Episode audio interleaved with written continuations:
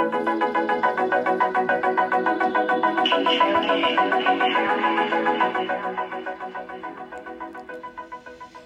い、ということで始まりました。おしゃれの呪いとくラジオ。本日で734回目の配信でございます。この番組ではあなたに巻きつくファッションへの思い込みイコールおしゃれの呪いをバサバサ解いていきます。服装心理学をベースにおしゃれをもっと楽しみ、自分を変えるコツをお届けしています。お相手はパーソナルスタイリストで公認心理師の久野里沙です。本日もよろしくお願いいたします。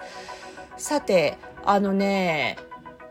うちのフォースタイルパーソナルスタイリストスクールで、あの、今ね、第16期生の募集をしてまして、あの、来年1月から開校するんですけど、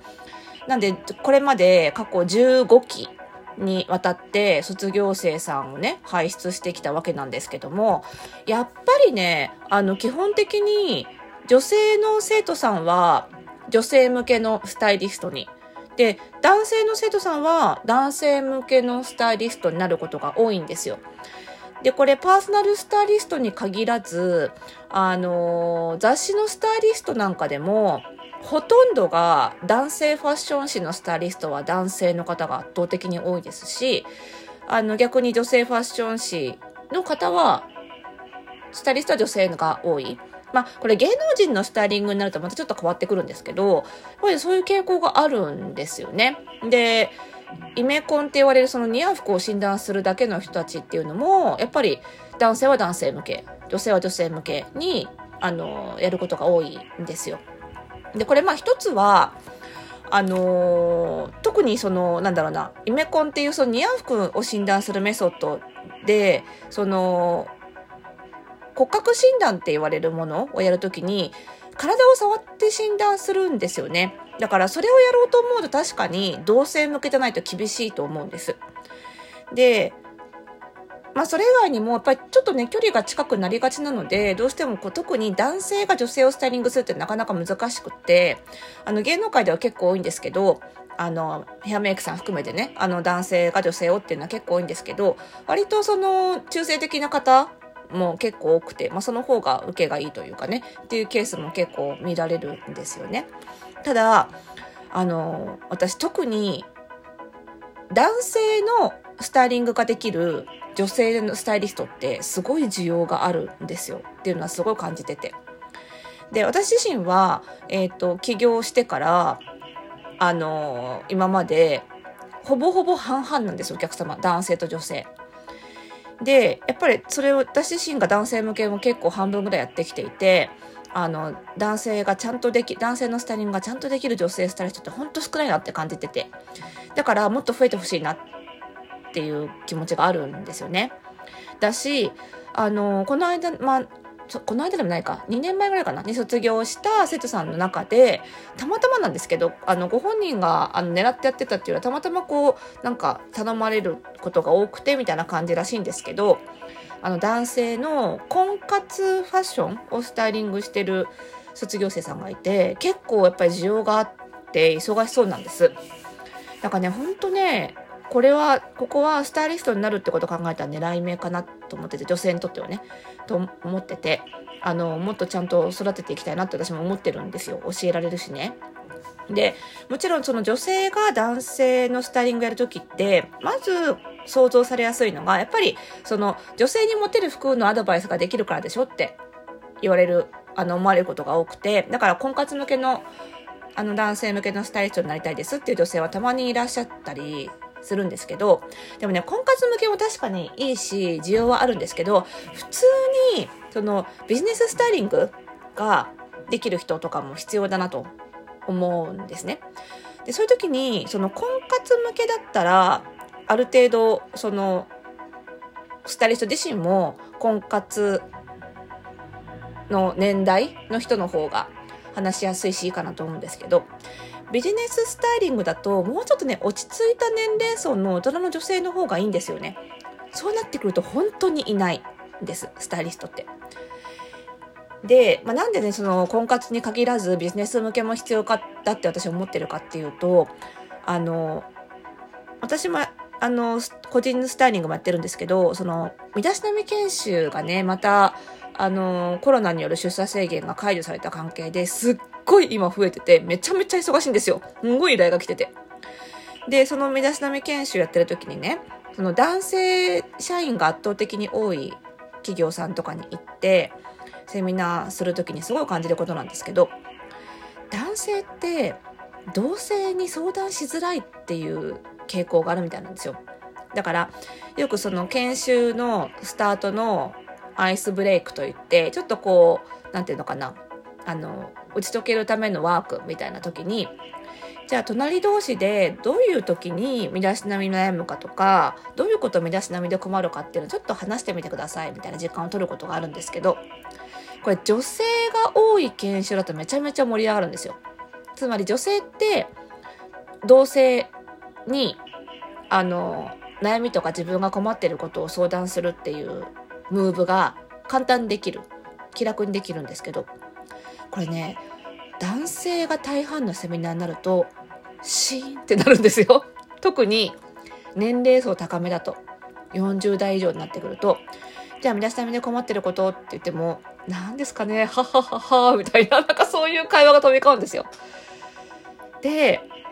マンツーマンのねスタイリングの時に男性のお客様に聞いたことがあるんです。やっぱり男性に相談とかってしづらいもんですかって言ったら、やっぱりしづらいですよって。いや、だから久野さんは相談しやすいけど、やっぱりこれ男性のスタイリストさんだったらちょっと相談しづらいですよねって言うんですよね。やっぱりなんかこう、同性に弱み見せづらいみたいなのがある男性が多いみたいで。いやそういう意味で、その心理カウンセリングもやっぱり、なかなか男性って受けようとしないんですよ。受けるまでのハードルがすごい高い。だから本当にメンタル的に危ない状態にならないとなかなかカウンセリング受けないなって感じで、受けててもなんか、人に相談するなんて情けないみたいな、なんかそういうノリで受ける。女性はそこまで割ともっと手前の段階で受けてくれるんですけど、だからそもそも男性は誰かに何か弱みを見せるとか相談するっていうことにハードルがあるそれが相手が同じ男性だったらなおのことなんだなって思うんですよねからといって男性が相談したくないわけではないんですよ女性も男性も同じぐらい悩んでることがあったら相談したいんですよねだからあのすごいねお客様にはあの女性のスタイリストの方が相談しやすいって言われるし本当にねそういう需要があるなって思うんですね。で例えばそのうちのお客様の中ですっごい忙しい、まあ、実際にお医者さんなんですけど本当に毎日命のやり取りしてるぐらいの科のねそういう科のお医者さん専門医の方がいてまあ忙しいんです。だけど忙しいその隙間時間でちょこちょこちょこちょこお買い物同行をご利用くださるんですよでもその方って日常ほんと仕事ばっかりなのでずっと白衣なんですよずっとスクラブなんですよね だからこんなにお洋服買われて着る時間終わりですか？って 私も聞くんですよそのなんか無理にご依頼なさってませんか？みたいな。私だったら大丈夫ですよみたいな感じで 聞くんですよ。か、あんま買わない方がいいんじゃないですか？みたいなことを伺うと、何言ってんだと？何言ってんだ、久野さんと？これが、本当に息抜きになってんだよねって。確かに全然着る暇ないんだけど、全然仕事と関係ない久野さんと、全然仕事と関係ないファッションの話して、プラプラし、あの、買い物して、で、時々途中、仕事のサービス途中でね、あの、携帯で電話かってきて、あ、ちょっとすぐ病院戻らなきゃって戻っちゃうこともあるんですよ。それでも、この時間が大事なんだよねって。で、全然関係ないから、まあ、仕事の愚痴とかもね、もちろん守秘義務とかちゃんと守ってお話されてると思うんですけど、あの、仕事の愚痴とかも話していただけるんですけど、それがすごい息抜きになってるから、いらさせてよみたいなこと言われることが結構多くて。あ、そうなんだって。やっぱり全然関係ない女性に喋ることが息抜きになってるんだったら、あまあそれはありがたいことだなって思うんですよね。だからそういうふうに思ってらっしゃる男性すごいたくさんいると思うので、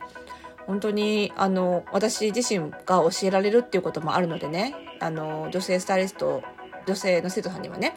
あのなんとなくもう当たり前のように女性向けのスタイリングやるんだって思ってるかもしれないけど男性のスタイリングも面白いから考えてみてねってすごいしつこくスカウトしてるんですけど なかなか増えないので本当そういう方はねぜひ来てほしいんです。なかなかねメンズのスタイリングもちゃんと学べるあのパーソナルスタイリストスクールってないと思うんですけど私も17年もやってるしあのスーツの本も書いてるのでねあの安心して来てもらいたいしあとはねうちはその企業向けの身だしなみ研修もすごく多いから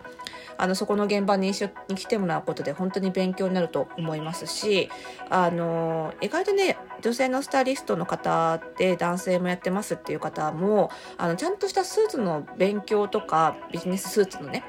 勉強とかはされてない方が結構多くて。あのなんですけどで特に女性の衣服の中にメンズスーツってないものなのでなかなか難しさを感じる方も多いんですけどその辺もきっちり勉強してきてるのでお伝えできるのでね是非そういう可能性もあるよとあのいうことを踏まえてね興味ある方はね是非あの FPSS あの門を叩いていただきたいなというふうに思いますね。本当にまた女性のスタイリングとは全然違った楽しみが